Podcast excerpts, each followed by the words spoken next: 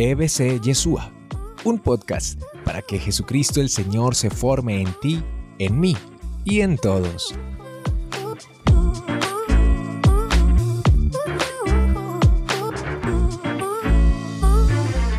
En esta ocasión tengo una nueva historia para todos ustedes y es la historia entre un papá y su hijo.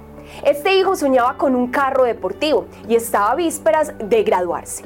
Llegó y le dijo al papá si había la posibilidad de que le diera ese carro. Su papá, por las condiciones laborales, fácilmente se lo podía dar. Llegó el día de la graduación y este joven anhelaba tener ese carro deportivo, pero se encontró con una gran sorpresa y es que el papá tenía para él una Biblia marcada con nombre propio. El hijo en medio del desespero salió corriendo de casa y no volvió a regresar hasta años después cuando se enteró que el papá había fallecido.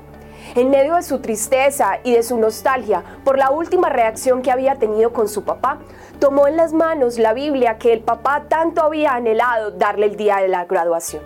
Y de repente cayeron unas llaves y la hoja que las contenía decía la siguiente promesa. Mateo 7:11.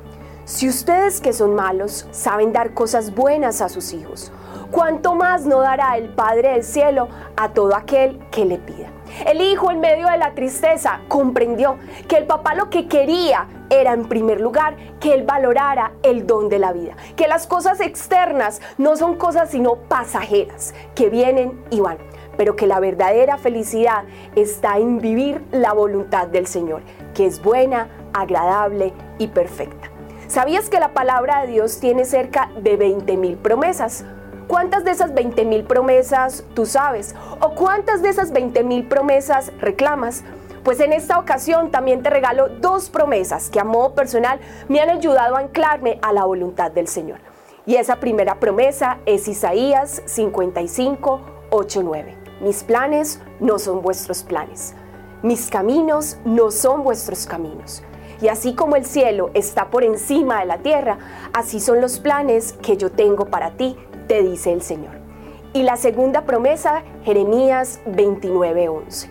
Yo sé los planes que tengo para ti, planes de bien y no de mal, a fin de darte un futuro lleno de esperanza. La invitación es a que a partir de todo esto, luego de que vayas a tomar una decisión, piensa muy bien y no actúes a partir de tus emociones o de tus impulsos. Es más, el Papa Francisco nos ha dicho que lo último que debemos hacer es lo primero que se nos viene a la cabeza. Entonces ustedes me preguntarán, Diana, ¿qué es lo primero que hay que hacer?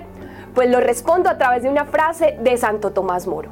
Al momento de decidir, feliz tú si piensas antes de actuar y oras antes de pensar, porque evitas muchas tonterías.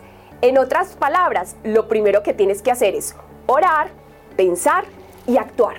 Escucha muy bien, orar, pensar y actuar. Y evitarás muchas tonterías. Que el buen Dios te bendiga y te siga haciendo bendición.